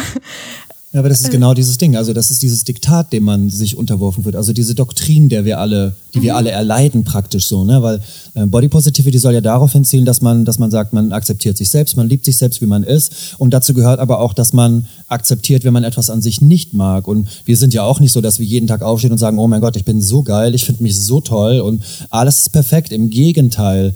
Ähm, aber Body Positivity soll ja dahin zielen, dass man aus eigenem Antrieb äh, genau das tut, das man braucht, damit man sich wohl fühlt, egal in welcher Form das am Ende ähm, resultiert. Also wenn du das Gefühl hast, du fühlst dich besser, wenn du fünf Kilo weniger auf den Rippen hast, dann musst du das ausprobieren. Und dann gibt es zwei Möglichkeiten. Du stellst fest, ja, ist super, mit fünf Kilo weniger fühle ich mich total wohl. Oder du stellst fest, nö, äh, gefällt mir nicht. Ich muss irgendwas ändern. Ne? Ja. Das ist halt das. Und das ist halt, glaube ich, auch so ein bisschen die Krux, weswegen dieser Trend gerade ähm, negative Wellen steckt für viele Leute, weil Body Positivity, dieser Begriff, ähm, der, der lässt von per se, lässt er keine Definition zu. Der sagt ja nicht, was ist jetzt positiv für mich und was ist nicht positiv. Und das ist nämlich genau der Punkt, weil wenn dann die Leute, äh, die falschen Leute anfangen, über Body Positivity zu äh, argumentieren, dann geht es wieder so in dieses, in dieses Doktrin rein, so dass du dir am Ende Sorgen machen musst, ob du überhaupt was darüber posten kannst, weil du nicht sicher bist, ob die Leute dann der Meinung sind, dass du dich vielleicht zu fett fühlst oder dass du dich vielleicht zu dünn fühlst oder dass du gerade ein Problem mit dir selber hast. Und das muss man halt irgendwie entklammern. Also jeder hat das Recht, sich genau so wohlzufühlen, wie er, sie, es das möchte. Und das darf man auch nach außen tragen. Mhm. Und egal was du machen wirst, Hater wird es immer geben. Es wird immer Leute geben, die sagen, ich finde das jetzt gerade scheiße oder ich habe das Gefühl, dass du dich jetzt gerade selber scheiße findest. Ähm, aber das ist ja auch okay, weil damit hast du einen Kommunikationsansatz und kannst sagen, nee, das ist jetzt gerade so und so und so. Ja. Ja, ich fand es nur so spannend, weil ich das an mir selber beobachtet habe und gedacht habe so, hey krass, also darf ich jetzt, also darf man jetzt gar nicht mehr Sport machen und darf man jetzt gar nicht mehr, also an sich arbeiten oder so, dass ich, weil man dann sonst sich selbst nicht liebt. Und das ist für mich halt auch eine, eine Botschaft, die ich eben ja auch bei mir auf dem Profil, ähm, was mir halt super wichtig ist, dass halt die Leute auch wissen, so, ey, ihr müsst jetzt nicht mega dünn sein oder perfekt oder genauso angepasst oder pipapo. Und ich dann halt für mich gedacht habe, ich will jetzt auch kein falsches Bild jetzt da irgendwie rausbringen. Aber dachte so, eigentlich ist es schon crazy, wie einfach sowas einen selber beeinflusst. Ich glaube aber, dass Body Positivity zum Beispiel viel, viel mehr das innere Wohlbefinden ist, als das, wie man aussieht oder wie man optisch wirkt. Mhm. Weil ich meine, Body Positivity, ne, das ist so körperpositiv und so, wenn du deinen Körper irgendwie positiv stimmen möchtest, dann hat das ja auch gar nichts unbedingt damit zu tun, welche Konfektionsgröße man gerade trägt, sondern doch viel, viel mehr, wie man sich innerlich, innerlich fühlt. Und wenn du sagst, du möchtest gerne wieder ein bisschen fitter werden, weil du dich dann innerlich auch irgendwie wieder besser fühlst oder positiver, dann ist genau das Body Positivity, egal ob du letztendlich, keine Ahnung, 300 Kilo auf den Rippen hast oder 20 so gefühlt. Ne? Und ähm, ich finde es, also das ist halt auch wieder so ein Begriff wie Vielfalt, der so komplett in die Mode äh, gekommen ist und jeder den irgendwie anders definiert oder anders zerreißt und dann also wir kennen ja auch ganz viele Leute, die haben auch in ihrem Profil dann stehen, ich bin für Body Positivity. Und dann frage ich mich teilweise, wenn ich deren Profile angucke, so was ist für dich eigentlich Body, Body Positivity? Also Body Positivity ist für mich zum Beispiel nicht, dass man ähm, sich komplett nackt vor den Spiegel stellt und ein Foto online postet, wo man ähm, die Geschlechterzonen quasi ein bisschen abdeckt. So, das hat für mich persönlich rein gar nichts mit Body Positivity zu tun, weil weil für mich das einfach nicht körperlich ist, sondern einfach, also schon körperlich, aber innerlich anstatt innerlich statt äußerlich so. Das ist ein ganz interessanter Punkt, dass er das gerade sagt, weil ähm, ich weiß nicht, ob ihr das wisst, aber es läuft jetzt seit kurzem äh, auf Sat 1 so eine neue Show. Ja. Ich wollte gerade die Frage, ich warte, ich warte schon die ganze Zeit auf die Frage, wie steht ihr da, wie steht ihr zu dieser Show? Weil das, das hat mir nämlich auch ganz komisch. Also ich hatte ein ganz komisches Gefühl, als ich diesen Trailer gesehen habe. Ich dachte, muss ich, muss ich, also muss ich mich nackt am Strand wohlfühlen, damit ich body positive bin oder geht es auch anders. Es ist super lustig, weil uns tatsächlich, ich glaube, das ist die meistgestellte Frage, die uns gestellt wird, seitdem es diese Sendung gibt. Und äh, Nixon, du kannst gerne mal anfangen, was du dazu zu sagen ja, hast. Ja, mache ich sehr gerne. Ähm, wir haben eine, eine, ganz, ganz klare und feste Meinung dazu. Vorneweg, wir kennen ähm, fast alle Coaches, die da mitmachen. Mhm ähm, über Instagram. Einige, ich glaube, Daniel haben wir auch schon mal persönlich getroffen, bin ich mir nicht ganz sicher. Ähm, grundsätzlich befürworten wir das Format äh, an sich, aber die Ausführung ist irgendwie in unseren Augen, äh, geht in eine falsche Richtung, weil das ist nämlich genau der Punkt. Ähm, wenn die Coaches da reinkommen und äh, um Body, Body Positivity zu zelebrieren oder zu demonstrieren, äh, ihre Hüllen fallen lassen, dann ist das die eine Sache. Das ist deren Entscheidung und das können die machen. Ähm, allerdings läuft es ja darauf hinaus, dass auch die Kandidaten, die dort mitmachen, hüllenlos irgendwann da stehen sollen. Und das geht für uns halt ähm, zwar in eine richtige Richtung, aber es wird falsch ausgeführt, weil Body Positivity darf nicht heißen ähm, oder darf nicht nur heißen, dass ich mit meinem Körper zufrieden bin, wenn ich in der Lage bin, mich nackt in der Öffentlichkeit zu zeigen. Das darf einfach nicht der Ansatz sein. Das muss jedem selber überlassen sein, wie man sich zeigt. Aber das darf das eigene Wohlfühlen ja nicht bestimmen. Also ist es im Prinzip auf der einen Seite sehr gut, dass wir das Format haben. Auf der anderen Seite finde ich es ganz, ganz schwierig, dass man diesen Begriff mit dieser Darstellung verknüpft. Denn ganz ehrlich, hätten die mich als Coach angefragt, hätte ich total gerne gesagt, ja, super, ich komme gerne dahin und, und zeige euch, wie man mit sich selber zufrieden ist, mit allen Makeln, die man hat. Aber ich würde im Leben nicht mich da nackt vor eine Kamera stellen. Das muss ich ganz offen so sagen. So weil das einfach für mich die falsche Botschaft transportiert. Naja, was heißt die falsche Botschaft transportiert? Ich glaube, dass dieses Format tatsächlich ganz, ganz vielen Leuten, die das gucken, super gut tut oder gut tun kann. Letztendlich ist es aber für uns so ähm, ein weiteres Ausschlachten von irgendetwas, was gerade in die Mode gekommen ist und dann noch nackt. So, warum bist mhm. du nackt? Was soll mir das zeigen? Also ich verstehe das nicht. Das ist, das ist für mich wie das äh, Adam sucht Eva, nur dass man seinen Partner nicht sucht. Ich verstehe auch nicht, warum man sich nackt datet, um sich dann besser kennenzulernen. So, das hat ja. nichts, also das eine hat nichts mit dem anderen zu tun. So. Ja. Und man muss halt auch einfach sehen, dass Leute sich auf unterschiedlichen Ebenen wohlfühlen. Es gibt Leute, die finden das toll, wenn sie den ganzen Tag nackt sind und die sind dann möglicherweise auch Pornodarsteller und verdienen damit ihr Geld und dann sind die ganz bei sich. Das ist Body Positivity, wie sie sein soll. Und dann gibt es aber den normalen Menschen, der vielleicht mit, ich bin mit meinem Körper zum Beispiel im Reinen, ich habe kein Problem mit meinem Körper. Äh, ich habe meine zwei kleinen Röllchen am Bauch, die finde ich in Ordnung und es ist alles okay. Ich bin nicht perfekt. Ich würde wahrscheinlich auch Sachen optimieren, wenn ich den, den, den Drive dafür im Arsch hätte. Ähm, aber für mich hat Body Positivity auch ganz viel damit zu zu tun, wie ich mich fühle, so während des Tages halt auch. Ne? Das ist ja zum Beispiel einer der Gründe, warum wir die Mode tragen, die wir tragen, weil sie für uns einfach mhm. eine Ausdrucksform ist. Ne? Und das ist halt das, wo sich das Ganze kanalisiert. Diese Mischung aus innerem und äußerem Wohlbefinden, die zusammen ein Bild von Body Positivity ergibt, mit dem die Umwelt auch was anfangen kann wenn jetzt jemand runtergestrippt wird bis auf die nackte Haut, dann kann man ihm vielleicht beibringen, dass er seinen eigenen Körper akzeptieren soll. Aber das ist ja nur ein Teil des Weges. Ja, geht ja viel, viel mehr noch im Kopf. Also und es ist halt, ja, das ist immer, was passiert denn danach? Was ist passiert, wenn du dann wieder zu Hause bist und nicht nackt? Ja, also. und also was heißt auch nicht nackt? Ich frage mich halt auch, also dieses Konzept, ich habe irgendwie gedacht, so, ich habe dieses Konzept nicht verstanden, weil klar, einerseits sind sie nackt, andererseits sind dann alle mit Farbe bemalt, was irgendwas Künstlerisches ausdrücken soll. Und dann frage ich mich, warum bist, dann zieh dir doch ein Hemd an. Also was, warum hast du jetzt noch eine Blume ja. auf dem Bauch? Also was, ja. wo ist denn, also weißt du, das sieht ja auch oft an, einfach äh, aus wie ein T-Shirt oder so. Mhm. Warum hast du dann kein T-Shirt an? Warum hast du eine aufgemalte Blume? Oder ein Bikini ist dann genau das gleiche. Ja. Oder, ja. ja. Weil die Body Positivity Botschaft, die kann man ja auch so transportieren. Wenn man sich die Coaches anguckt, die haben alle unterschiedliche Körperformen. Die haben sie auch, wenn sie angezogen sind. Und das kann man genauso transportieren. Also also beziehungsweise ich fand, ich fand tatsächlich den Einwand cool, wenn, wenn du das als Impact machen möchtest am Anfang. Also wenn du sagen möchtest, hey, wir sind, wir sind eure Coaches, wir sind so mit uns im Reinen, wir kommen auch nackt vor die Kamera, das ist so ein Impact. Aber ich finde auch, so, dann ist wieder gut. Also, also du musst ja nicht die, die Leute dazu bringen, sich vor der Kamera nackt auszuziehen, weil genauso wie ihr sagt, das ist nicht, also das ist, das ist nicht im Kern Body Positivity. Das ist vielleicht ein Teil davon, dass man sich nackt vorm Spiegel angucken kann äh, und das okay findet, was man da sieht. Aber das ist ja wirklich, das ist ja nur eine, eine kleine Schicht, ein kleiner Aspekt davon, dass man seinen Körper und sich gut leiden kann. So, Body Positivity ist ja auch mehr als nur, dass ich mein Speckröllchen in Ordnung finde, sondern das ist ja wirklich, ich kann mich als, als Mensch, als Person, als, als jemand, der einen ganz normalen Tag bestreitet, gut leiden. So, und da bin ja, ich fein damit. Und ich finde auch diesen Slogan Nobody is perfect ähm, so ein bisschen so zwie ich frage mich, Should warum ja, perfect, ja.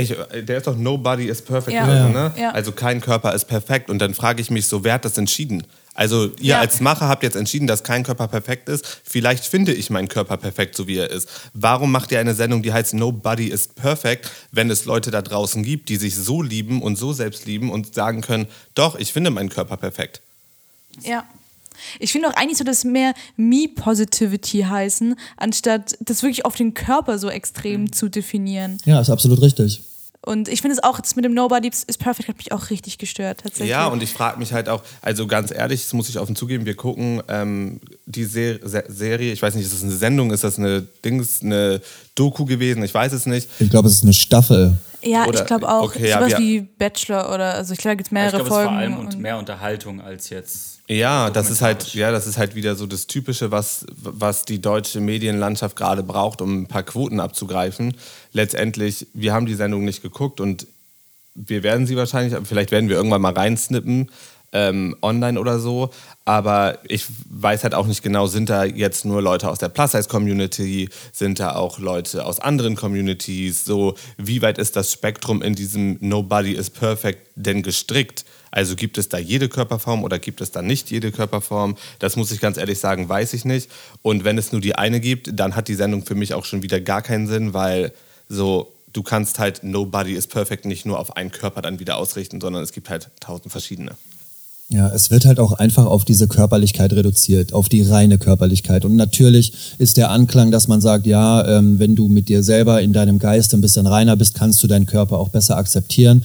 Aber der gemeinsame Nenner in diesem Format ist immer die Körperlichkeit. Und das ist für uns einfach auch ein bisschen zu weit runter reduziert. Also niemand ist perfekt. Es gibt keine Perfektion. Das ist etwas Unerreichbares. Und diese Sendung suggeriert halt irgendwie dann wieder nur so, so eine Scheibe vom ganzen Kuchen so.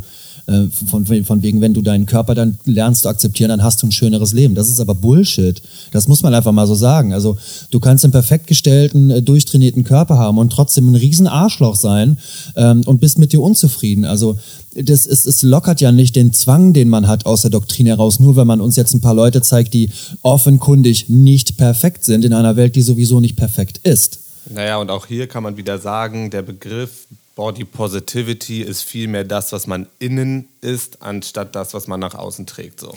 Ja, weil ich hab, also, weil jetzt, was du auch gerade gesagt hast, finde ich ganz spannend. Ich, ich, weil äh, rein theoretisch müsste man dann auch, auch Leute in Modelmaßen hinschicken, die eben mit ihrem Körper nicht zufrieden sind. Also ich weiß noch, ich war auf, mal, ähm, auf einem Fotoshooting ähm, und habe dann so ein paar Background-Fotos gemacht von einem Unterwäscheshooting und da war eine wunderschöne Frau und die hatte einen Top-Körper, also und die war wirklich auch schon sehr, sehr dünn, wo ich gedacht habe, okay, ihr, ihr Bein ist so dick wie mein Oberarm. Also ich, also ich habe keinen, ich bin jetzt kein Bodybuilder.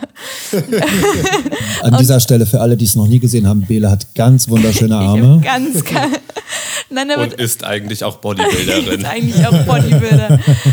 Nein, aber das war, und ähm, ich weiß noch, sie, sie stand da und hat sich die Bilder angeguckt und gesagt, nee, in dem Licht möchte ich nicht fotografiert werden, ähm, da sehe ich richtig fett drauf aus.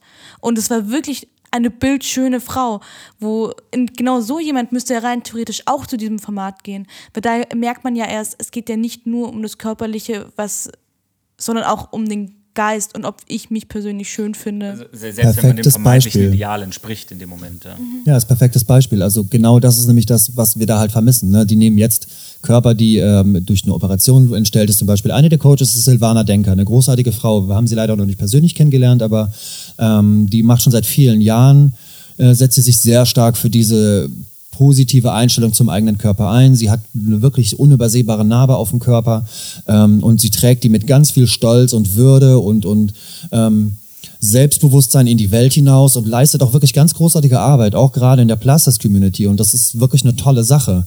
Ähm, aber unterm Strich bleibt immer wieder so ein Geschmäckle hängen davon. Weißt du, gerade das Beispiel, was du jetzt gesagt hast, wenn dann eine, eine Frau ist, die offenkundig schon wirklich nah an das, äh, an die, an die Top-Idee von einem Körper rankommt und trotzdem innerlich so zerrissen ist, dass sie nicht mit sich, nicht mit sich klarkommt. Ähm, wir haben mal von einer Frau gehört, die, die, die aus lauter Panik, dass sie ein mögliches Date ihre Nase nicht leiden kann, äh, das Date absagt und lieber erst noch mal zum Chirurgen geht, um sich operieren zu lassen, ähm, an einem sowieso schon übermodifizierten Körper. Das sind erschreckende Beispiele, die einfach auch zeigen, dass es über diese Körperlichkeit hinausgeht. Und dann macht diese Sendung nämlich eins wirklich ganz falsch. Sie konzentriert sich auf Körper, die ähm, aus der Massenwahrnehmung heraus aus der Form sind Also zu viel Form vielleicht haben, aber alles andere wird dann wegignoriert. Ne, also das ist ja dann auch wirklich der falsche Trigger für Leute, die jetzt eine normale Figur haben. Wenn, wenn du dir diese Sendung anguckst, dann würde dir das ja im Prinzip suggerieren, naja, mein Körper ist ja normal, ähm, also kann ich zufrieden sein mit mir und du bist es vielleicht trotzdem nicht. Nur weil man dir da halt zeigt, dass das, was als nicht perfekt angesehen wird, immer etwas aus der sogenannten Form geraten ist. Naja, vor allem kann man dazu auch sagen, dass die Sendung ja auch verschiedene Körperbilder Leuten suggeriert, die in deren Augen nicht perfekt sind. Das heißt, alle anderen, die sich das angucken und nicht zu diesem Kreis gehören, die jetzt gerade in der Sendung gezeigt werden, können danach sagen, wieso, ich bin doch perfekt. Also mein Körper ist perfekt. Hast du die nicht im Fernsehen gesehen? Die sind nicht perfekt. Und das ist, das vermittelt doch schon wieder komplett das falsche Bild. Ja, und, und, und also schafft ja in dem Moment ja wieder Ausgrenzung. Ja. Was ja Genau, eigentlich das also ist der Punkt. sozusagen der, dementsprechend der Gedanke ja richtig, dass man, dass man das zeigen möchte, es gibt, es gibt mehr und es gibt äh, sozusagen verschiedene Formen von Körpern, cool. Aber die Ausführung schafft halt dann wieder Abgrenzung und schafft wieder so, das sind die, also jetzt mal plump gesagt, das sind die Dicken. So, und die könnt ihr euch jetzt angucken. Und wir gucken, dass, dass äh, wir schauen, dass, dass die das okay finden, dass sie dick sind und alle nicht dicken Menschen, ihr habt kein Problem, Ja. passt. Und jetzt, jetzt nehmen wir mal den Fall gesetzt, da ist jemand, der ist möglicherweise auch ein bisschen dick, der war aber bis, bisher total zufrieden mit sich. Ich fand mich immer toll so, ich mag meine 15 Kilo Übergewicht, habe mich immer total wohl gefühlt und jetzt sehe ich diese Sendung im Fernsehen, wo mir suggeriert wird, dass ich, dass, oder da wird mir gezeigt, dass Leute sich, äh, die die gleiche Körperform haben, eigentlich gar nicht wohl fühlen. Was macht das mit meinem Selbstbewusstsein? Das ist ein völlig falscher Trigger. Naja, gut, sie fühlen sich ja schon wohl, zumindest die, die Coaches, die dir beibringen, sich wohl zu fühlen, weil die können sich ja nackt zeigen. Und wenn man sich nackt zeigen kann, dann fühlt man sich auch wohl. Was ich noch ganz spannend finde oder fände, ähm, wir haben vor kurzem einen Artikel gelesen, der Jan und ich. Ich glaube, es war in der Zeit, ne? Das war der ganz krasse Artikel, wo wir uns ganz arg drüber aufgeregt haben. Kannst du dich noch dran erinnern?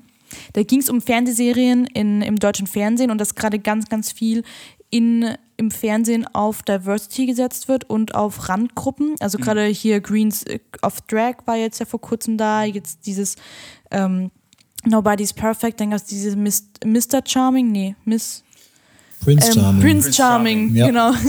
Die Sendung und das, ähm, also die Kolumnistin, Kolumnistin, Ja, Kolumnistin. ja, hat eben geschrieben, dass sie es ähm, gerade einfach faszinierend findet, dass so viele Menschen gerade sich so sehr für Randgruppen interessieren und ob aber da die Masse nicht zu kurz kommt. Ähm, den Bericht haben wir tatsächlich auch gelesen. Man hat uns den zugeschickt. Jemand hat uns das geschickt und hat eine Story gemacht und war total entsetzt, weil diese Headline ist natürlich, da haben wir haben die Headline gelesen, wir haben auch gedacht, das kann nicht ihr Scheiß ernst sein. Was fällt der Frau eigentlich ein? Wenn man den Artikel aber dann durchliest, dann hat man festgestellt, dass sie eigentlich genau der gleichen Meinung ist wie wir. Das ist ein Headline-Bashing, das da stattgefunden hat. Also quasi eine Clickbait-Strategie, die auch super funktioniert hat. Denn jeder, der auf die Headline reingefallen ist, wurde in dem Artikel dann ganz schnell eines anderen belehrt. Dazu muss ich aber auch sagen, dass ähm, auch Nixon reingelegt wurde und ich auch. Oh ja. Weil wir haben den Artikel geschickt bekommen und wir waren so, was, oh mein Gott, das kann ja nicht sein und wollten es sofort reposten und waren so mein, voll wütend und keine Ahnung, dann habe ich den irgendwann gelesen mit ähm, Nixon zusammen und dann denke ich so, nee, nee, nee, warte mal, poste das nicht, weil dieser Artikel eigentlich für diese Randgruppen, ich, ihr wisst, was ich meine, ich sage es nicht gerne, so, aber für die Leute spricht, die jetzt nicht so medial vertreten sind und dass der Mainstream natürlich nicht zu kurz kommt. Letztendlich denke ich auch hier wieder, das ist eine mediale Ausschlachtung, die einfach herrscht, weil das gerade alles ein bisschen trendy ist und jeder will gerade einen schwulen besten Freund und Drag Queens sind auch auf einmal wundervoll, obwohl sie schon 30, 40, 50 Jahre vorher waren. Schon immer. Ja. Ja. Ähm, aber ich muss ganz ehrlich sagen, dass ähm, ich jetzt gar nicht so negativ, also ich kann eigentlich nichts Negatives sagen. Natürlich ist es eine, eine Ausschlachtung, die im Fernsehen stattfindet für, für Leute, die sich gerne sowas angucken. Wir zum Beispiel haben gar keinen Privatfernseher mehr, wir gucken uns sowas ist ganz selten an, vielleicht mal ein Ausschnitt oder so. Letztendlich muss ich aber sagen, dass ich es gut finde, dass sowas überhaupt stattfindet, weil wenn sowas nicht stattfinden würde, dann würde auch, also dann würde alles, was nicht zum Mainstream gehört, auch immer weiter so an den Rand gerückt werden. Und deshalb, egal wie man, wie man die Durchführung solcher Formate findet, finde ich letztendlich trotzdem ist es gut, dass man endlich mal Leute aus der LG, äh, LGBTQ plus Szene zeigt und auch, dass Männer sich lieben können und auch, dass Männer in Frauenklamotten ähm, kunstvoll ähm, performen können, genauso wie Frauen auch in Männerklamotten kunstvoll performen können. So. Ja, genau, genau das ist, das ist tatsächlich das, was mich an dem Artikel dann so gestört hat am Schluss. Dass äh, auch, auch da wieder der Gedanke der Richtige, genauso wie Mainstream-Serien über queere Menschen im, im Ansatz richtig sind, aber was, was die alle im Moment noch tun, ist zu sagen, dass das ist eine Randgruppe und kommt, lasst uns die Randgruppe Teil von unserer Party sein. Komm, die, die, dürfen, die, dürfen, auch, die dürfen auch hier sein. Und das, das finde ich halt so im Moment, im Moment noch blöd, weil also per, also per Definition äh, sind, sind dann irgendwie queere Menschen oder teilweise auch farbige Menschen, Menschen anderer Ethnien Randgruppen. Aber diese, dieser Vibe dann als sozusagen Mainstreamer, als sozusagen privilegiertes, reiches, reiches, reiches weißes Kind zu sagen, komm, lasst uns, lasst uns die anderen Kinder mitspielen, lasst uns die komischen Kinder auch mitspielen, finde ich dann so, ja. das, das, das, das schafft in sich dann wieder so eine komische Ausgrenzung, die, die aber so einen, so einen salonfähigen Deckmantel bekommen hat. Aber ich glaube, auch das ist ähnlich zu vergleichen mit ähm, den Fashion-Shows. Du musst halt am Anfang einfach diese Quote reinbringen, ich nenne es jetzt einfach mal Quote, ähm, um am Ende halt auch diesen Dominostein ins Rollen zu bringen. Weil wir können nicht sagen, wir wollen mehr Diversität auch in den Medien und dann bekommen wir Diversität, die für uns natürlich noch ein bisschen falsch ausgeschlachtet wird aber wir können uns ja nicht dann darüber aufregen, weil die Plattform ist erst mal da, sie ist noch nicht perfekt, aber das kann sie ja noch werden. Und wir müssten eigentlich glücklich darüber sein, dass es sowas im deutschen Fernsehen gibt und dass es den Leuten, also dass es auch Leuten suggeriert wird, die vielleicht vorher noch gar keine Anhaltspunkte mit queeren Leuten oder mit Leuten anderer Ethnien oder whatever gehabt haben. Und das ist dann, also viele, die sich das angucken, sind ja dann auch danach so, ey, wow, krass, so, das sind ja tatsächlich nur Menschen. So, so dumm es sich anhört, aber. Ich finde es ganz spannend, was du gesagt hast, weil ähm, tatsächlich, also ich finde es auch super. Also ich fand auch bei dem Artikel, ich habe den mir auch durchgelesen, mir kam der Turn nur viel zu spät. Weil ich nämlich noch gedacht habe, scheiße, wenn jetzt jemand schon in der Mitte eben halt aufgehört hat zu lesen. Das, aber was ich ganz spannend fand, war, ähm, ich hatte Besuch aus der Heimat hier und ich komme aus so einem kleinen Dorf. Ähm, und dann bin ich eben mit unserem Besuch, der Besuch war auch ein bisschen jünger, ich glaube so um die ähm, 18 rum. Und dann sind wir durch Berlin gelaufen und Berlin ist auch schon mehr oder weniger auch so eine kleine Bubble. Und ähm, dann hat der Besuch von uns hat immer nicht gelacht, aber hat halt irgendwie auf Leute gezeigt. Oder so giggelig. Ja, so ein bisschen giggelig. Und ich habe dann irgendwann mal gemeint, so, hä, was ist, was ist los? Ich verstehe es nicht. Und dann äh, hat eben der Besuch halt zu uns gesagt, ja, ja, hier sind überall Männer, die Händchen halten.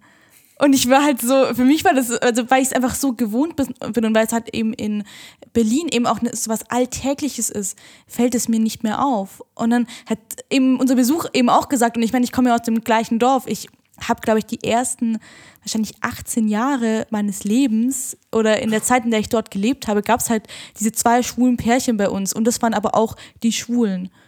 Also so, und man ist es einfach nicht so gewohnt und das war für mich so ganz krass, weil wo ich dann auch gedacht habe, ja, woher soll denn die, also mein Besuch das ja auch wissen? Also gerade durch so ja. Fernsehserien, du vielleicht auch eher drankommst und merkst, ah, okay, es gibt die ganze Sache oder eben auch durch Social Media und Co. man auch eher dann auch mit so einer Vielfalt in Verbindung kommt. Aber aus so einem kleinen schwäbischen Dorf, da ist es halt dann super verrückt. Ja, ich muss tatsächlich sagen, ich habe eine ähnliche Story erlebt, aber ich bin in dieses kleine schwäbische Dorf gekommen. Ähm, und zwar von ähm, meiner besten Freundin. Der feste Freund lebt auch irgendwo im Süden in so einem ganz kleinen Dorf. Mhm. Und der hat im Vorfeld natürlich erzählt, dass ich mitkomme, ähm, also dass ich die mit besuchen komme und natürlich auch, dass ich schwul bin. Und dann war die Mutter so, was? Wow, der ist schwul, oh, sowas gibt es hier ja gar nicht. Und ich dachte, ich komme da an und dieses halbe Dorf steht am Fenster und wartet auf mich. Letztendlich war das super weird für mich so als Außenstehender, weil ich natürlich gar nicht begreifen konnte, wie man in so einem Dorf davon ausgehen kann, dass niemand schwul ist. Und was ich viel erschreckender fand, ist, dass, äh, fand, dass der, der Freund von meiner Freundin auch der festen Überzeugung war, dass es in seinem Dorf auf gar keinen Fall Schwule gibt. Und Und das macht rein rechnerisch auch gar keinen Sinn, wenn, glaube ich, ich glaube, jeder elfte Mann ist schwul. Es gibt auch so eine Studie, jeder elfte, jeder zehnte, ich weiß nicht Ich genau. weiß die aktuelle Quote gerade nicht. Ja, ja, aber es gibt ja so eine Quote und dann denke ich mir so, ja, auch wenn in deinem Dorf 300 Leute sind, so dann rechne das doch mal runter. Und dann habe ich mir tatsächlich zu dem Zeitpunkt ähm, eine Schwulen-App runtergeladen, um ihm zu zeigen, ey, guck mal hier, und das sind alle Schwulen, die in deinem Dorf sind, obwohl du der Meinung bist, es gibt keine Schwulen Ja. in diesem Dorf. Also wie gesagt, bei uns gibt es auch noch, also ich weiß es dann wiederum von meiner Mutter über Freunde, Pipapo, auch ganz viele, wo es dann heißt, äh, das darfst du nicht erzählen, weil wenn es der Opa mitkriegt, dann gibt es Ärger. Und das ist so krank. Also das ist so krass einfach. Ja, das Gefälle ist tatsächlich ähm, markant, wenn man aus den Städten rausgeht. Und ähm, wir beide sind ja auch nicht in Berlin geboren und aufgewachsen. Wir kommen ja auch aus anderen Teilen Deutschlands, ähm, wo uns andere Sachen auch schon begegnet und passiert sind. Ich muss sagen, ich hab, kann ganz ehrlich sagen, ich hatte das Glück, dass ich nie irgendwelchen ernsthaften homophoben Angriffen ausgesetzt worden bin, geschweige denn, dass jemand tätig geworden ist. Ähm, aber dass dir mal einer hinter Schwuchtel hinterherruft oder Faggot oder was weiß ich nicht was, äh, das passiert. Das passiert aber auch in Berlin. Ähm, und gerade dann, wenn man so Menschen hat wie diesen Besuch, den du da jetzt hattest, ähm, das ist eigentlich ganz gut, wenn man sie damit konfrontieren kann im echten Leben. Also im Prinzip sind diese ganzen Diversity-Formate, die jetzt stattfinden, gar nicht verkehrt. Es ist auch völlig okay. Also man muss das ja immer so ein bisschen strategisch sehen. Ne? Also wenn man sich einen guten Plan macht, ähm, dann überlegt man sich ja erstmal das Ziel, das man erreichen möchte, nämlich eine völlig vielfältige Gesellschaft ohne Ausgrenzung. Und dann muss man sich überlegen, wie komme ich dahin? Und Wege gehen ja immer Schritt für Schritt. Und es dauert halt seine Weile. Ne? Also wenn man jetzt hingehen würde und diese Formate ins Fernsehen klatscht mit einer Art von Selbstverständlichkeit, so nach dem Motto, das war schon immer alles da, das gab schon immer alles und es war schon immer ein Teil von uns, ähm, dann ist es für die Leute vielleicht manchmal zu schwer, weil es zu viel auf einmal ist. Ne? Das heißt, es ist völlig okay, wenn man erstmal mit einem gewissen Label arbeitet. Labels sind grundsätzlich auch nichts Schlechtes. Ich möchte es mir nur selber aussuchen können. Das ist so die Krux an der Sache. Ja, vielleicht kann man es tatsächlich einfach als Etappensieg verbuchen, sozusagen. Und die nächste Etappe wäre dann vielleicht Worte wie Randgruppe zu streichen. Ganz genau. Und äh, plötzlich zu, zu zeigen, dass das ist Teil der ganz normalen alltäglichen Gesellschaft. Richtig. Und äh, halt äh, an dieser Stelle ein Aufruf an alle Dorfmenschen. Kommt alle mal in die große Stadt. Ja. Schaut euch, Berlin. schaut euch händchenhaltende Männer an und händchenhaltende Frauen. Das sind genau die gleichen Menschen wie du und äh, ich auch und jeder andere. Und es gibt keinen Unterschied. Ja, ich fand das auch ganz spannend, weil ich habe sie dann auch noch so gefragt, so, hey, findest du es jetzt schlimm oder findet ihr das jetzt? Oder dann haben die gemeint, nee, es ist so schön, aber sie sind es halt einfach nicht gewohnt. Und das ist, glaube ich, eben das Ding ganz oft, wo ich dann auch gemerkt habe, so ja, ich glaube, für mich war das auch noch ganz krass am Anfang, als ich dann irgendwie aus dem Dorf in die Stadt gezogen bin, weil, weil man es halt einfach nicht, also auf dem Dorf leider nicht sieht.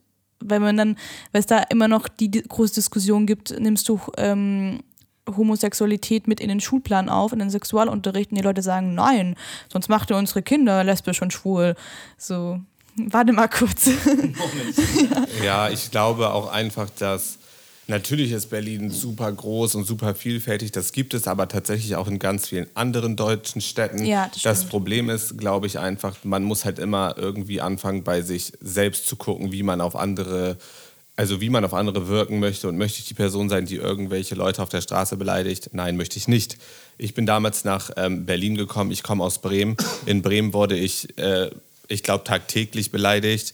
Das äh, passiert mir aber auch in Berlin. Also ganz ehrlich, die Leute sagen zu mir, wow, du lebst doch jetzt in Berlin, ähm, du kannst endlich frei sein, du kannst so leben, wie ich will. Ja, das kann ich, das konnte ich aber vorher genauso. Aber auch hier in Berlin wird mir, wie Nixon schon sagt, keine Ahnung, Schwuchtel hinterhergerufen oder Faggot oder Bitch oder Aus dem werd- fahrenden Auto immer ich- besonders cool. ja, ich werd auch, ich wurde auch schon mal mit Brötchen abgeworfen hier in Berlin, so aus dem Auto, wo ich so denke, Leute, so, dann halte doch wenigstens an. Oder weißt du, wenn du, wenn, wenn du schon denkst, du hättest die Eier, dich dem entgegenzusetzen, dass ich jetzt gerade auf anscheinend deiner Straße laufe, warum steigst du nicht aus? Warum versteckst du dich hinter deiner, deiner Fassade im Auto und schmeißt heimlich ein Brötchen raus? So, da frage ich mich so, so, was soll das? So, weißt du? Und das ist ganz oft so, ich habe ich habe äh, tatsächlich auch, früher war ich so, dass ähm, ich jedes Mal, wenn irgendwas kam, habe ich irgendwas zurückgesagt. Mittlerweile ist es immer nur noch so, dass ich mich umdrehe und dann grinse oder mal ein Herz mache oder einen Kuss, Luftkuss Danke schicke, sagen ist auch immer schön. Weil die Leute dann halt auch merken, okay, da kommt auch Widerstand. Und ich glaube auch, dass ähm, in jeder Gesellschaft, die es gibt, ähm, immer das Problem herrscht, dass die Leute ihren Mund nicht aufmachen. Das heißt nicht, dass ich danach zurückbeleidige oder dass ich, dass ich ähm, körperlich werde, aber du kannst ja das einfach, einfach so diese Negativität umdrehen in was Positives. Und wenn irgendjemand da draußen demnächst irgendwo mal beleidigt wird, schicken Luftkuss zurück. Glaub mir, die Leute gucken dumm und gehen weiter.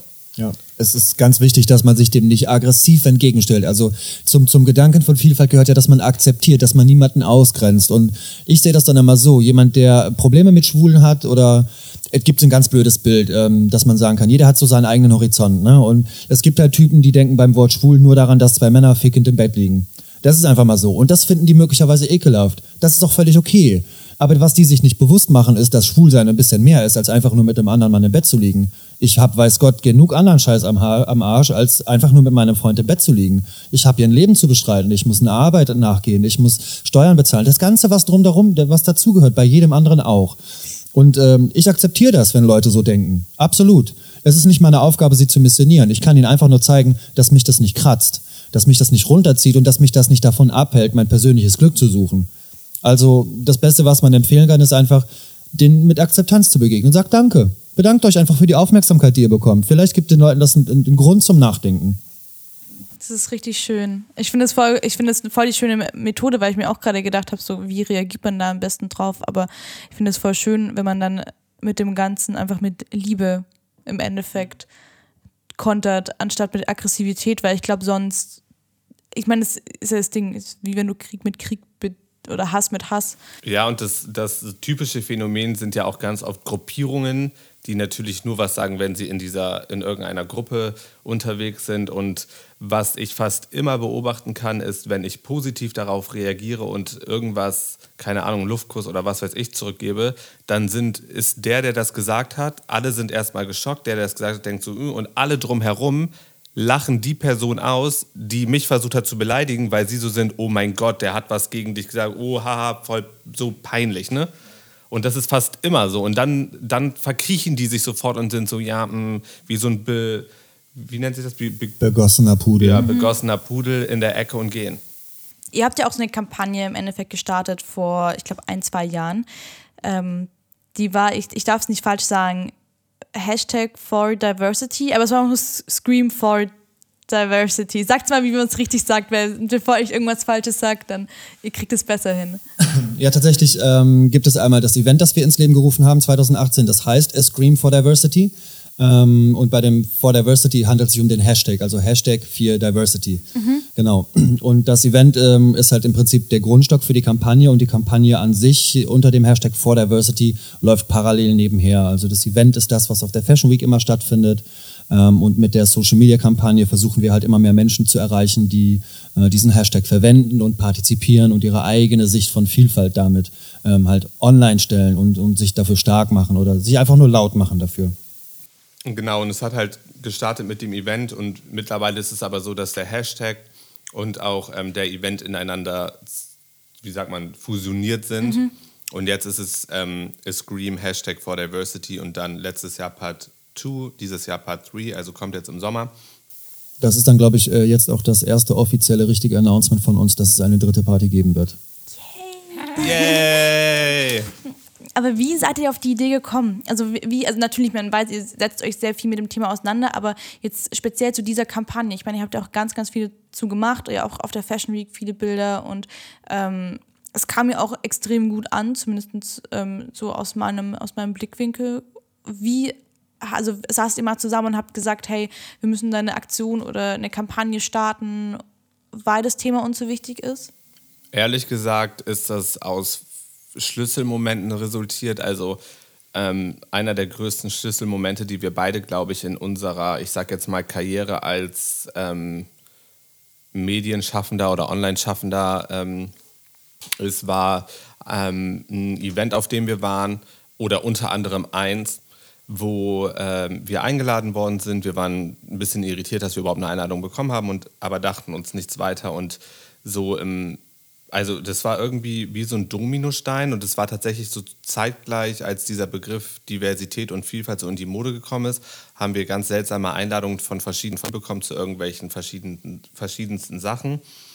Und jedes Mal ist uns aufgefallen, dass die Leute uns nur eingeladen haben, wie ich es, glaube ich, schon mal gesagt habe, damit sie halt zwei da hatten oder es waren auch mal drei, mal auch vier, um am Ende zu sagen, guck mal, wie divers wir sind.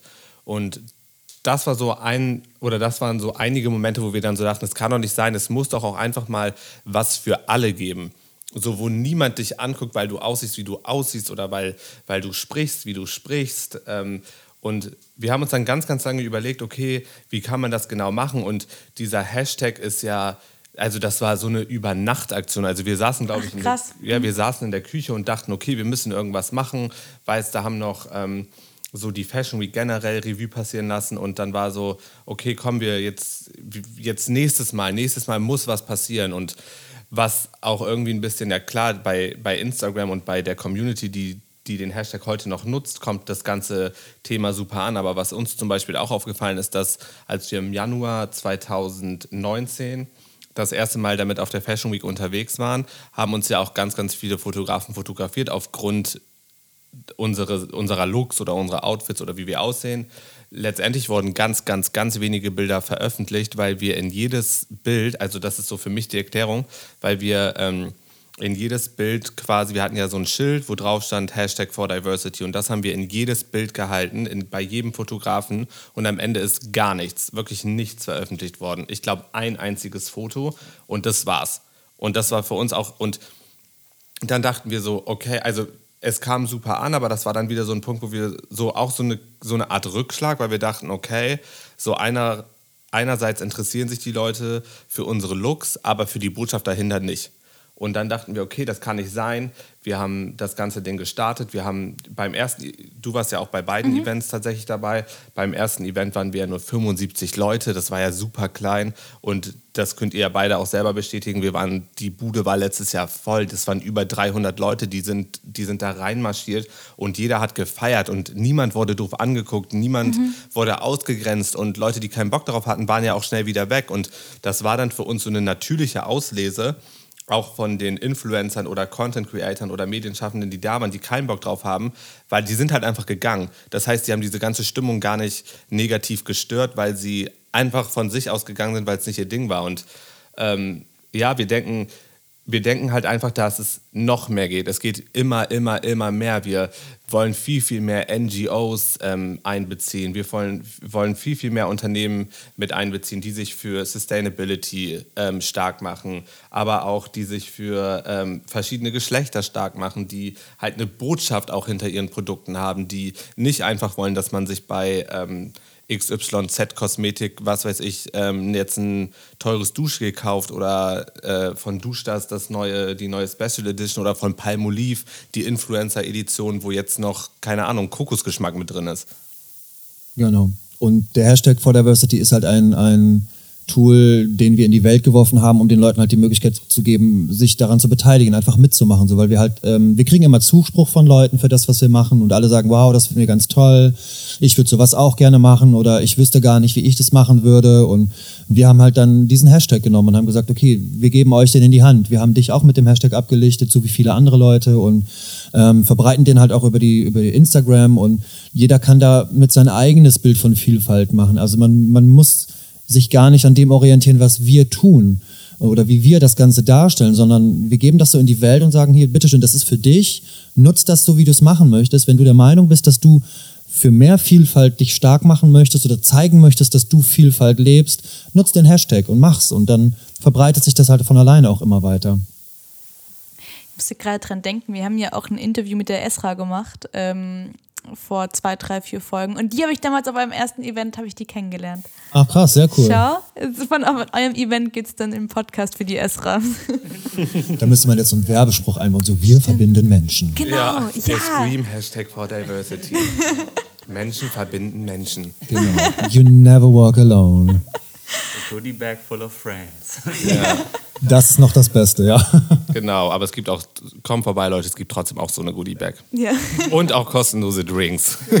Genau.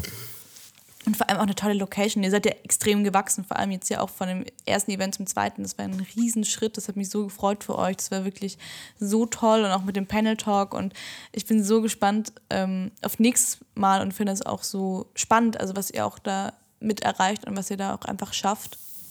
Dankeschön. Wir freuen uns auch ja. sehr darüber, über diesen Erfolg. Und äh, so als kleinen Teaser, es wird äh, größer werden. Wir verraten noch gar nichts.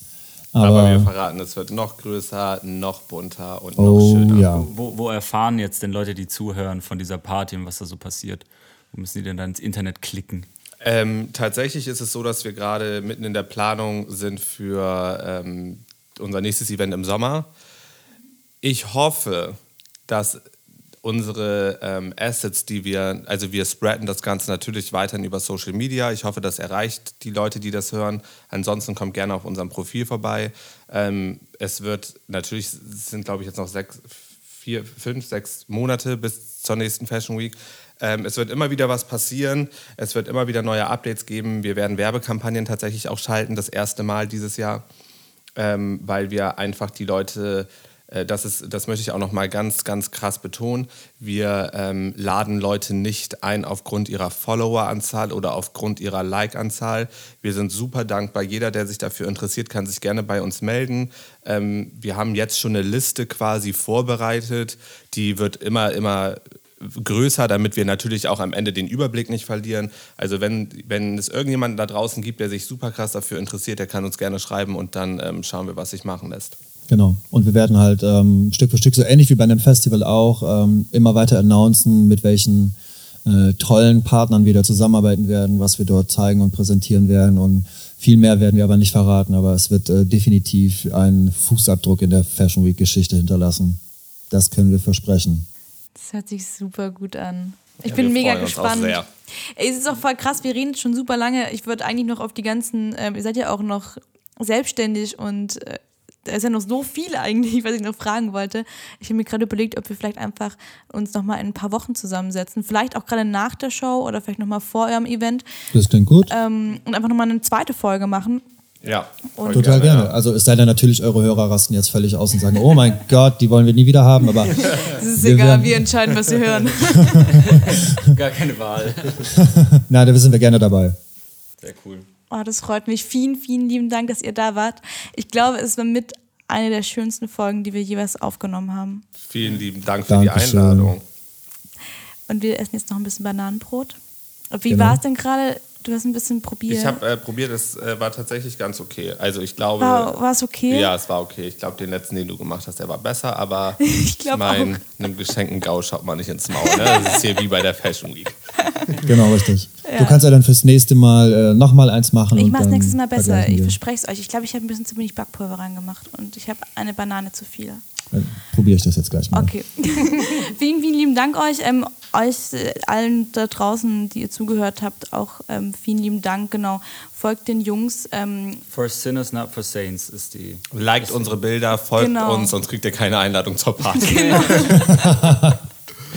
Und auch keine Free Drinks.